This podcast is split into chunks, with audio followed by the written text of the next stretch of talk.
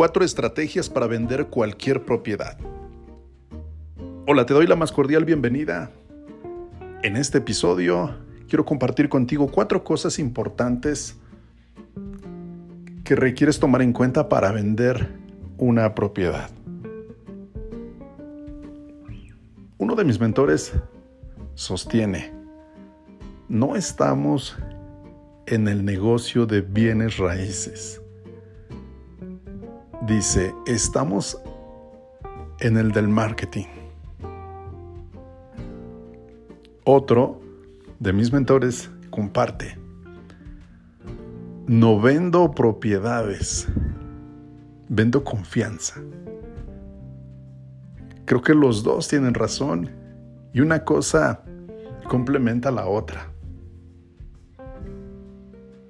Lo que es un hecho es que cuando pongo a la venta un inmueble, requiero saber qué estrategia voy a usar para lograr la venta en el mayor tiempo, en el menor tiempo posible, con la mayor eficiencia y eficacia, ¿cierto?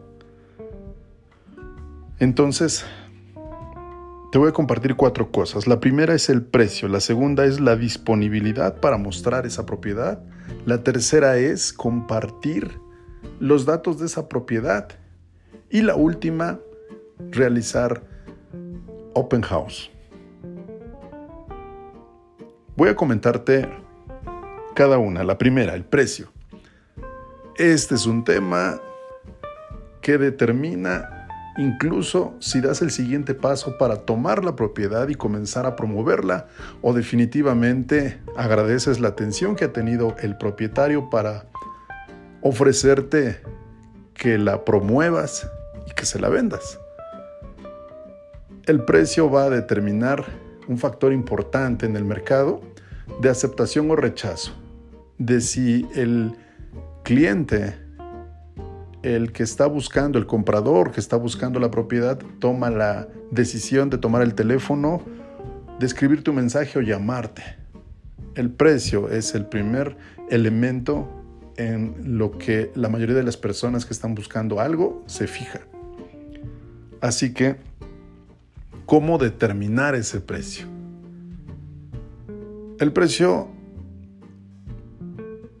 lo más recomendable para determinar el precio es establecer por lo menos una opinión de valor. Y esto es algo que no requiere necesariamente tener una especialidad como perito evaluador, sino que hay herramientas, aplicaciones incluso que te permiten tener una opinión de valor confiable, sustentada y que puede servir para sacar al mercado esa propiedad.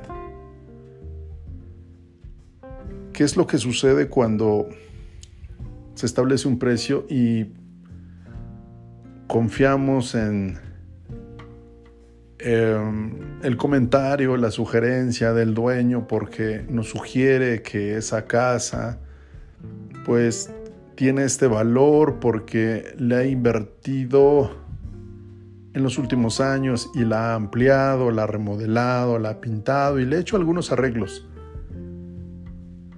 Pero te das cuenta que alrededor, en las manzanas que están junto, existen otras propiedades similares a la que vas a tomar y has tenido em, la decisión de investigar los precios. Y te has dado cuenta que esos precios son muy inferiores al que te está pidiendo esta persona, a pesar de que quizá la casa tenga algunos arreglos, esté quizá en mejor estado de conservación pero, ¿sabes? Una de las cosas que también he aprendido es que aportar valor también es parte de ofrecerle al comprador esos arreglos, esa pintura, esa calidad de pintura, como algo que como dueño del inmueble se lo puedes obsequiar para que esto sea el gancho, el atractivo, para que esto sea lo que atraiga justamente a los compradores. Es decir, si le has hecho una ampliación, entonces estás cobrando por lo que, por lo que le hiciste, por los arreglos, acomodos. Y entonces el comprador va a decir, es que esto que le hiciste a mí no me gusta, el color que le pusiste no coincido, el piso que le cambiaste no es de mi agrado. Y, y si uno se empeña en justificar la calidad, Em, del trabajo que se hizo, ahí es en donde el comprador va a decir, está bien, déjame revisar, después te llamo, eh, en este momento tengo que retirarme o cualquier cosa y se va. ¿Y sabes cuándo te va a llamar? Nunca. Así que el precio es algo que tienes que establecer con, con mucho cuidado y se debe de tener muy, muy claro en base, por lo menos, como te decía, una opinión de valor y si es posible un avalúo, mejor.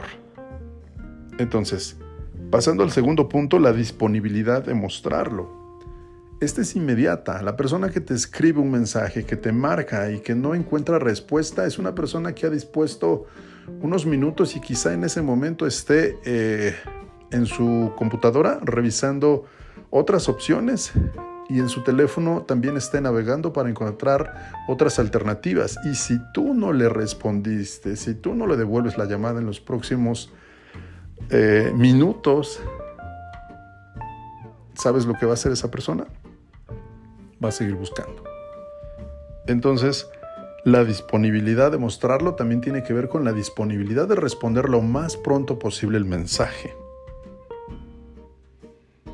Para que encuentre respuesta, para que vea la disposición de poder eh, establecer una conversación y recuerda, debe existir total y absoluta disposición de abrir tu agenda y decirle, hoy tengo tiempo en estos dos horarios, por lo menos muéstrale dos opciones, o mañana, en qué horario te conviene, qué horario se ajusta a tu agenda para que conozcas la propiedad.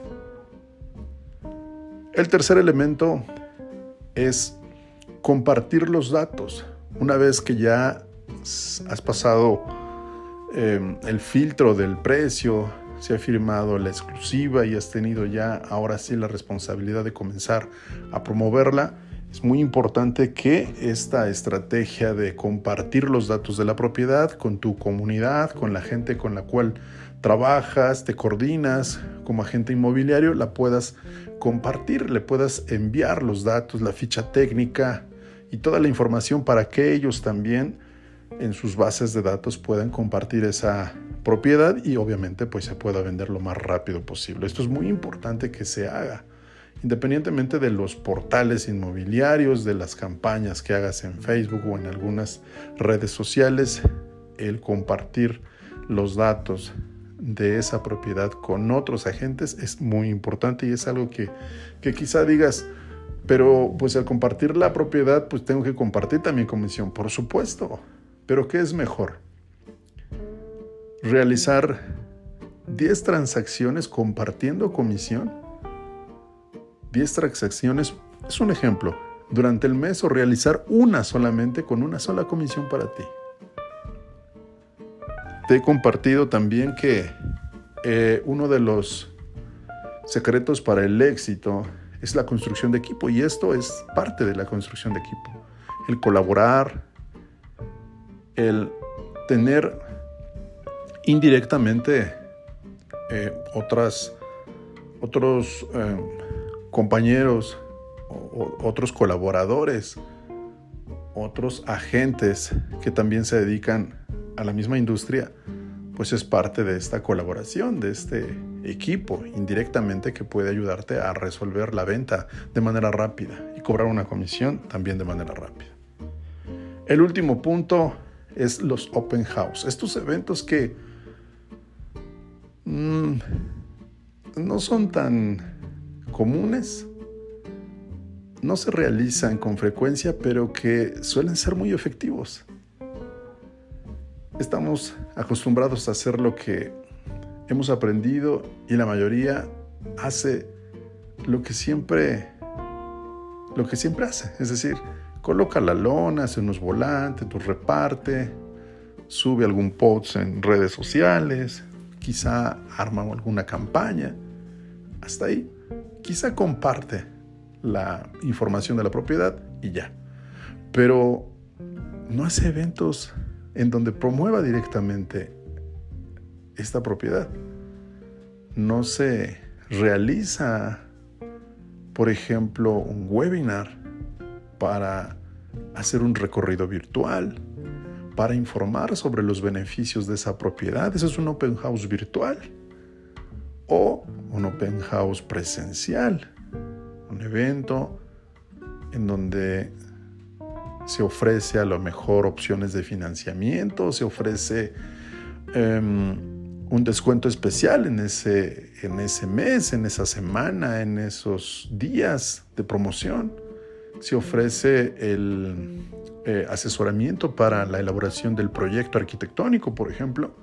Es decir, ahí es en donde entra la creatividad.